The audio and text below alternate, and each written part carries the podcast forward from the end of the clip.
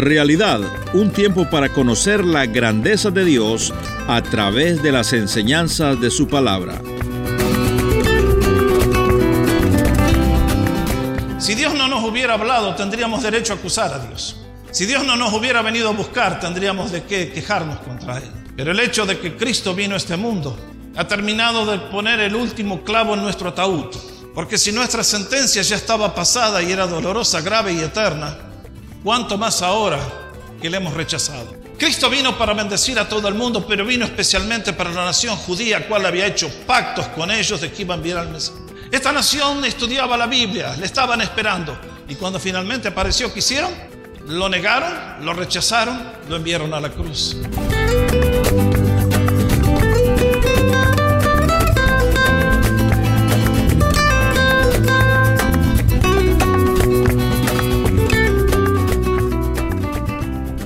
Le damos la más cordial bienvenida a esta edición de Realidad. Y ahora con ustedes el pastor y maestro, el doctor Jorge Oscar Sánchez. Cuando ustedes y yo nos acercamos al Evangelio de Juan, encontramos allí un relato de la vida del Señor. Fue escrito por uno de sus doce discípulos, aquel que posiblemente vivió más cerca de él y le amó como ninguno de los otros le amó. Tal es así que se le titulaba el discípulo amado. En este libro él nos presenta a Jesús y nos muestra quién es y qué hizo y por qué vino. Cuando yo miro este uh, prólogo al Evangelio, esta introducción, encuentro básicamente que hace varias afirmaciones en cuanto a la persona de Jesús. Encuentro también que nos cuenta cuál es el problema fundamental de la raza humana y encuentro también lo que son las posibilidades más grandes que se le ofrecen a un ser humano, y es llegar a ser hijo de Dios. Es por eso que con las limitaciones del tiempo quiero tratar con ustedes lo que a mí más me interesa y es que la persona de Cristo y nuestros problemas nos deben conducir a lo que es nuestra mayor oportunidad y es llegar a ser un hijo de Dios. Esto es un tema fundamental porque en muchas partes se cree que todos somos hijos de Dios, lo cual es un error horrendo a la luz de la Biblia. Todos somos creación de Dios, pero como vamos a ver, ser hijo de Dios es algo que cada persona tiene que elegir por sí mismo. Cuando yo me, me acerco a este Evangelio, les dije hace un instante, lo primero que nos presenta Juan es a la persona central del libro. ¿Quién es? El Mesías, Cristo Jesús. Y como vamos a ver, nos hace nueve afirmaciones de quién es Él. Una más asombrosa que la otra. Allí se las presento y las voy a tener que ver en muy rápido porque hay demasiado contenido aquí. Pero vean lo que dice el apóstol Juan acerca de la persona que llama el verbo. ¿Y quién es ese verbo? Es aquel que se encarnó y lo vieron de quien Juan el Bautista predicó. Es el niño que nació en Belén. Es Cristo Jesús el Hijo de Dios, nuestro Señor. Y él hace tantas afirmaciones que realmente son una más notable que la otra. Por ejemplo, en el primer versículo comienza diciendo, en el principio era el verbo. Antes que el mundo fuera creado, antes que el universo existiera, antes que el tiempo comenzara, antes que todo eso, este ser existía. Nos dice era, marque ese verbo. Quiere decir que no tenía principio, quiere decir que no tiene fin. Este es el ser de Dios, autoexistente. Nadie le creó, Él existe. Nos dice además que es uno con el Padre. Aquí nomás encontramos el misterio de la Santa Trinidad. Nos dice que el verbo era con Dios. Igual en carácter, igual en atributos, igual en gloria, distintos en personalidad y función. Nosotros adoramos un solo Dios que se manifiesta en tres personas. ¿Alguien lo puede entender? Imposible. No intente nunca explicarlo porque va a terminar siendo un testigo de Jehová y se va a perder. Tercero, nos dice que el verbo era Dios. Damas y caballeros, esta palabra expresa lo que es imposible de ser puesto en palabras. ¿Cómo definimos a Dios? ¿Quién es Dios? ¿Cuál es su alcance? ¿Quién es su persona? ¿Dónde vive? ¿Cuál es lo que él hace? Imposible. Nos dice más. Nos dice que Jesús, el verbo, es el creador del universo. Este universo maravilloso que nos asombra con su tamaño, con sus perfecciones, con toda su gloria, no salió de la nada. Salió de las manos de un ser omnipotente que le dio forma y un día lo lanzó al espacio y damos gracias que Él todavía lo controla y está en sus manos y nunca se va a desintegrar. Además nos dice que Él es salvador de la vida. Los seres humanos no nos hemos creado a nosotros mismos. En un punto de la historia Dios formó a nuestros primeros padres y del polvo de la tierra inyectó en ellos aliento de vida y ustedes y yo somos quienes somos. Llevamos la gloria del Creador en nuestra alma y tenemos pies de barro que nos indican nuestras limitaciones. Nos dice que es más, que Él es la fuente del verdadero conocimiento. En el versículo 4 nos recuerda que Él era el dador de la vida y la luz de los hombres. Damas y caballeros, todos en este mundo caminamos buscando la verdad final. Ustedes y yo hacemos preguntas que son relevantes. ¿Quién soy yo? ¿De dónde vengo? ¿A dónde voy? Nadie tiene las respuestas a esos interrogantes fuera de Cristo Jesús. Todo el resto es pura especulación y pura mentira inventada por los hombres. Solamente Cristo Jesús es el que nos puede decir, ¿quién eres tú? ¿Para qué estás aquí? ¿A dónde vas a ir a parar después que te vayas de este mundo cuando Él te llame? Es más, nos dice que Él se hizo hombre. Versículo 14. Y aquel verbo de quien se dicen estas cosas asombrosas fue hecho carne y habitó entre nosotros. Este sí que es el misterio más grande del universo. Que el creador de las galaxias, el Dios espíritu eterno, infinito, inmutable, de todo poder, un día decidiera formar a los hombres, formar a la raza humana y un día tomar nuestra forma y hacerse uno de nosotros. ¿Conocen alguna historia que haya hecho eso? No existe. Esta es la grandeza del ser de Dios que Él realmente después de habernos creado se hizo uno con nosotros. Y hoy en el cielo, ¿quién se senta a la majestad de las alturas? Un hombre como ustedes y yo como yo que nos representa y intercede al Padre para nuestra bendición. ¿Qué más se dice de Jesús? Que este Dios, si usted quiere conocer su corazón, es un Dios lleno de gracia y de verdad. Marque el orden.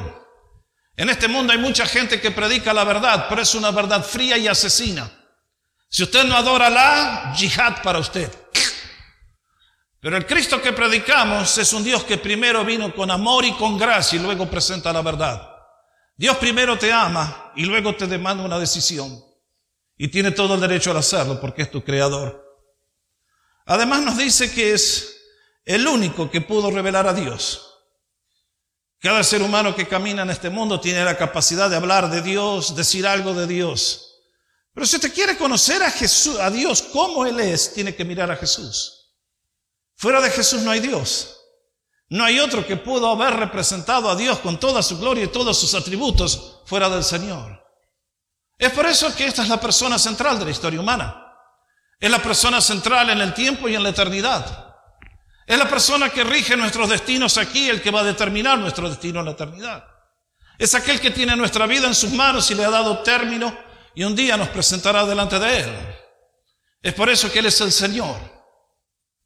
Y es por eso que también este, eh, vamos adelante por favor, este párrafo, luego de presentarnos las glorias del Hijo de Dios, nos va a hablar de lo que es el problema fundamental del hombre. Qué triste, ¿no? Porque si ustedes se fijan, vamos a descubrir tres verdades en cuanto al problema fundamental del hombre.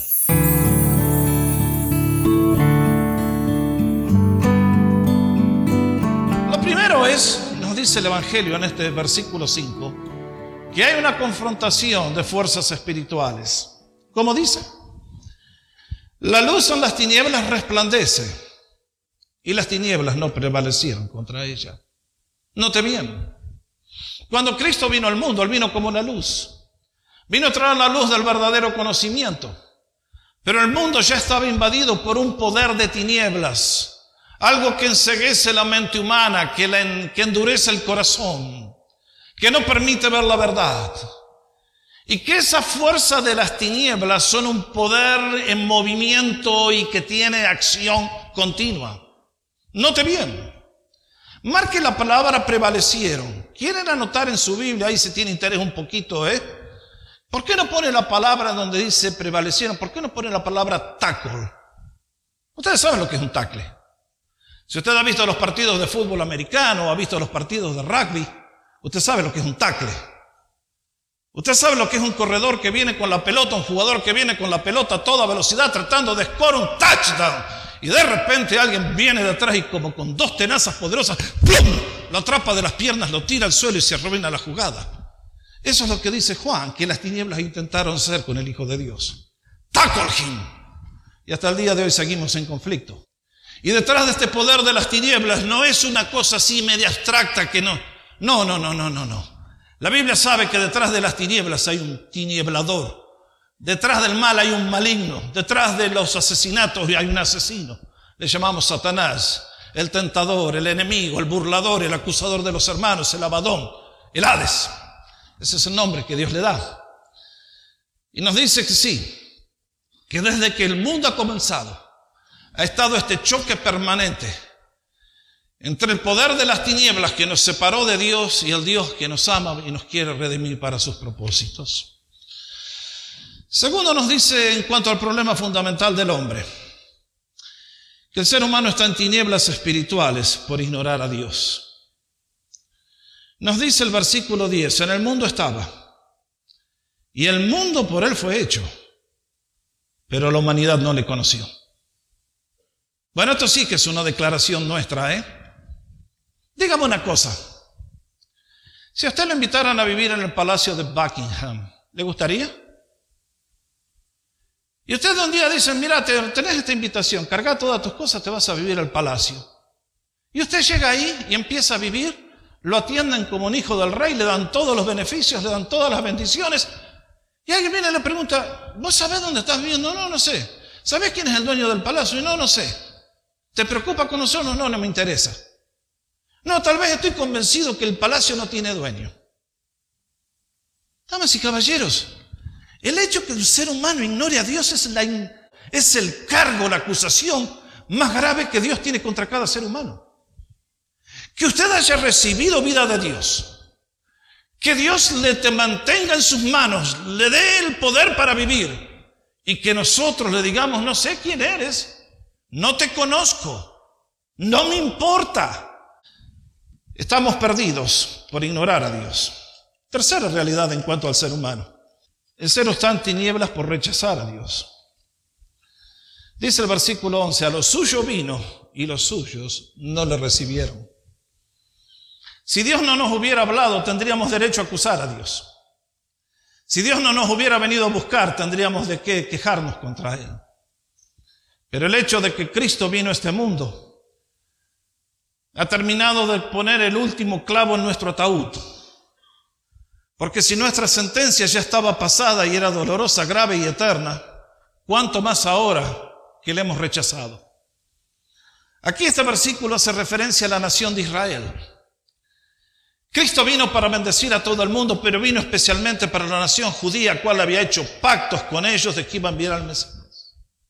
Esta nación estudiaba la Biblia, le estaban esperando. Y cuando finalmente apareció, ¿qué hicieron?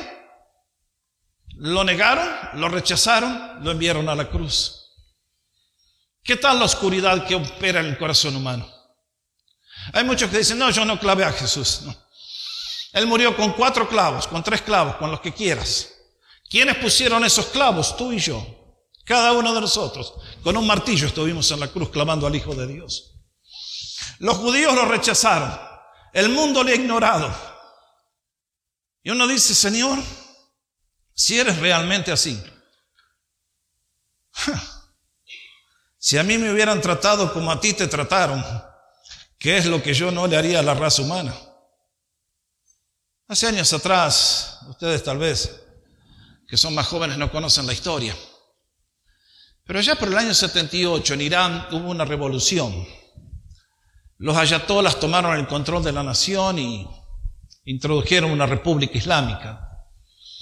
Y como odiaban a Occidente, particularmente a Estados Unidos, un día invadieron la embajada y tomaron 400 personas que estaban allí y los tomaron por rehenes. Los tuvieron esclavizados por 400 días, Hasta el día que en el año 80 el presidente Reagan asumió la presidencia y entonces los liberaron. Un día miraba en la televisión la entrevista a uno de esos rehenes que sobrevivió la experiencia.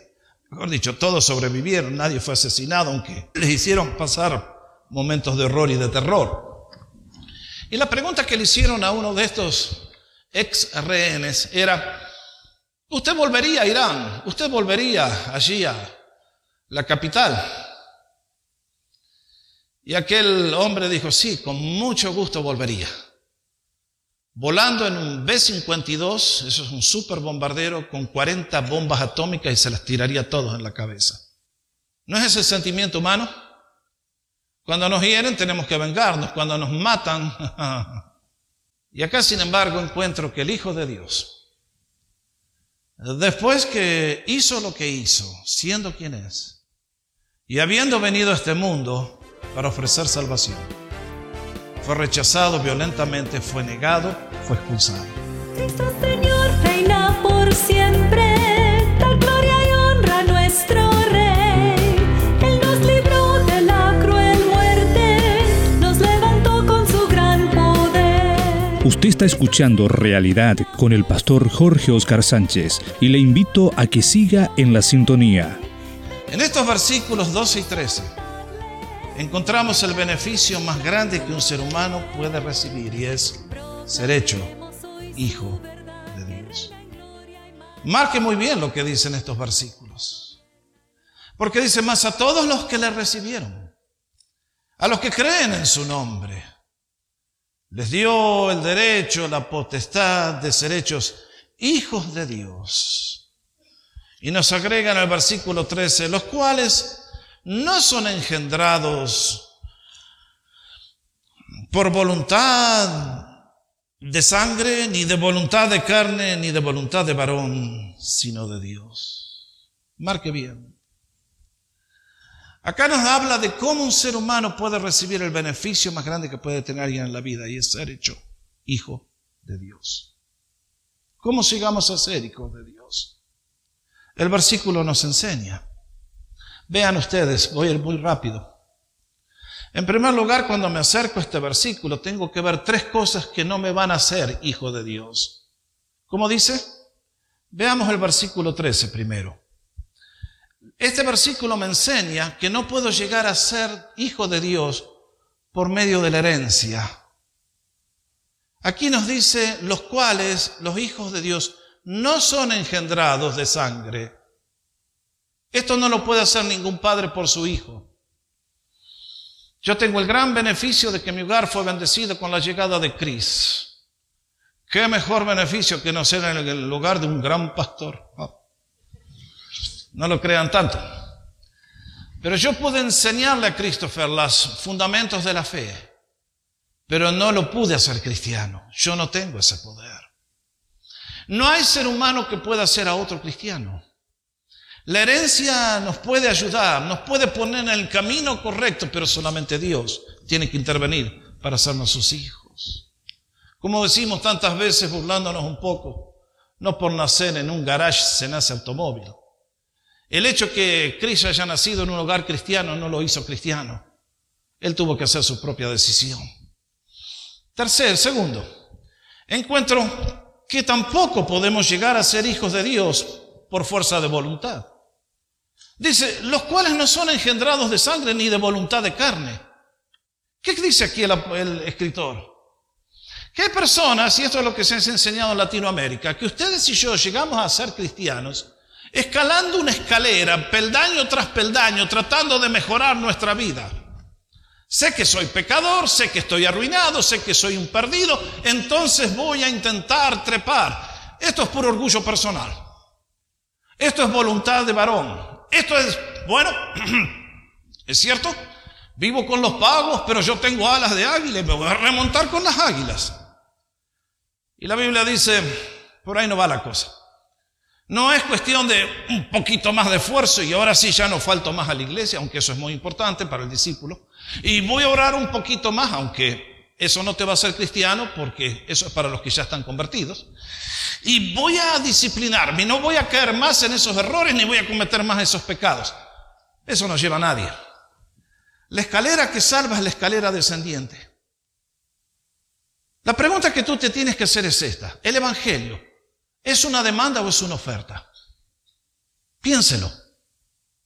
Si el Evangelio es una demanda, entonces tú te tienes que ganar el cielo.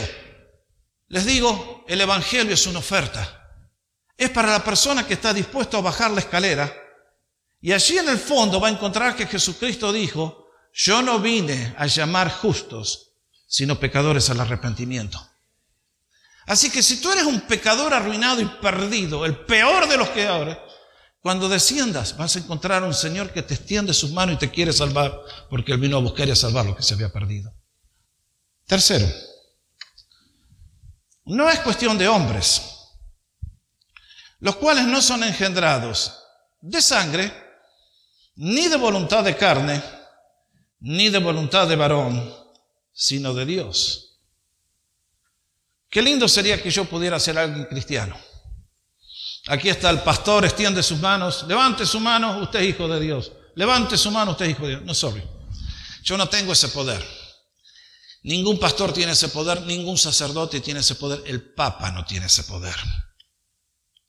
Acá nos dice clarito que si alguien va a llegar a ser hijo de Dios, tiene que ser la obra del mismo Dios. Lo cual nos lleva a contestar la pregunta, ¿cómo entonces podemos llegar a ser un hijo de Dios? Este versículo 12 nos da la respuesta. Y en él encuentro tres cosas que se las quiero decir muy rápidamente. Primero, llevamos a ser hijos de Dios, un hijo de Dios, mediante una decisión individual. No te envían. Jesús vino al mundo, el mundo le ignoró. Jesús vino a los judíos, le rechazaron. Y entonces encontramos la mejor noticia que podemos encontrar. Más, pero, empero, con todo, a los que le recibieron. Esto es individual. Les dio el derecho de ser hechos hijos de Dios. Damas y caballeros, no podemos entrar al cielo en patota. No podemos entrar al cielo en porras, en barras, en grupos. ¿Usted entró alguna vez a Disneylandia? Usted compra el ticket después uno por uno con el molinete. Clic, clic, clic, clic. ¿Dónde vio que entren 800 personas? No, no, no, no. La puerta al cielo es una puerta estrecha, dijo Jesús. Nos dijo que hay dos puertas, hay una ancha por la cual la gran mayoría entra por ella y lo lleva a un destino eterno que es el de la perdición y la ruina final. Y también nos habló de una puerta estrecha que es tan estrecha que solamente una persona puede pasar por ella. No puedes pasar tú con tu padre o con tu madre, no puedes pasar con tu hijo, tienes que pasar solo. Y es tan bajita que te vas a tener que humillar y vas a tener que pedir ayuda y perdón y vas a tener que pedir ayuda al Señor. Vas a tener que humillarte y vas a tener que pedir, suplicar su ayuda. Es una decisión individual. En el día de hoy, lo que Cristo nos ofrece demanda lo mejor de tu vida. ¿Por qué? Porque cuando te quieras identificar con Jesús comenzará el combate. Mientras seas chusma inculta, masa, carne de cañón, todos te van a aplaudir. Y te van a decir, eres bueno y eres piola y eres inteligente. El día que te identificas con Cristo pasas a ser el necio, el burro, el estúpido. Qué triste, ¿no es cierto? Pero cuando una persona comprende lo que está en juego, que es la diferencia entre el cielo y el infierno, entre la muerte y la vida, la persona que conoce a Jesús dice, Cristo es para mí, todo Cristo, me aferro a Él, aunque me eche el mundo en contra, aunque me digan que soy el traidor de la familia. ¿Cómo podemos llegar a ser hijos de Dios? Es una decisión en cuanto a una persona. Más a todos los que la recibieron. Acá tenemos un problema con la gramática. Recibieron aquí en a Cristo Jesús. Yo no soy salvo por creer un credo. Yo no soy salvo por creer un libro de doctrinas. Yo soy salvo cuando ese Cristo viviente que tiene poder infinito y que vive aquí, está aquí y golpea la puerta de mi corazón, le digo, Señor, creo en ti, ven a mi vida y yo te recibo. Nadie va a ser salvo por un montón de ideas locas. Yo puedo conocer la Biblia de tapa a tapa, eso no me va a salvar. Yo tengo que invitar a Cristo a mi corazón para que sea el Señor y se sienta en el trono de mi vida y desde allí cambie mi vida y me transforme. Somos hijos de Dios mediante Cristo Jesús. No hay otro camino. Él lo dijo clarito. Yo soy el camino, la verdad y la vida. Nadie puede venir al Padre si no es por mí. Último, ¿cómo podemos llegar a ser un hijo de Dios? Mediante una decisión de fe. Más a todos los que le recibieron, a los que creen en su nombre, les dio potestad de ser hechos hijos de Dios. Dios acerca a nuestra vida, golpea la puerta de nuestro corazón, nos invita a conocerle, a entregarnos a Él. Es nuestro privilegio creer en Él. Es nuestro privilegio responder en fe. Él no va a creer por nosotros, eso es nuestra responsabilidad. Él nos ha dado todo, ustedes y yo tenemos que arrepentirnos y recibir. Nos dice a los que creen en su nombre. ¿Qué significa eso? Que yo deposito mi esperanza en esa persona que les presenté todos sus atributos cuando comencé el sermón. Dime, ¿en quién estás basado tú para el día de la eternidad? ¿Quién te va a defender cuando te presentes delante del Creador? ¿Quién va a ser tu abogado? Confucio, Mahoma, ¿quién? Piénsalo. Vas a necesitar el mejor abogado y el único abogado es Cristo Jesús. Es urgente este mensaje. Creo que es el más urgente de todos. Puedes mirar a los ojos al Creador y decirle, Señor, te amo, tú eres mi Señor, mi Salvador. Doy toda mi vida y apuesto el eterno, el destino eterno de mi alma a tus promesas y a tu obra. Esta es la declaración más grande que tiene la Biblia. Al Dios infinito que el mundo le ignoró, que los judíos le rechazaron y que tantos le odian, ha decidido bendecir a muchos, más a todos. Este puede ser uno tú. Tú puedes poner tu nombre ahí. Más a Jorge que le recibió, le dio el derecho de ser hijo de Dios. Hoy venimos ante ti, Señor, pidiéndote perdón buscando tu presencia. Danos de tu gracia y tu favor, que a tu espíritu de amor levante nuestra iglesia. Declaramos ante ti, Jesús.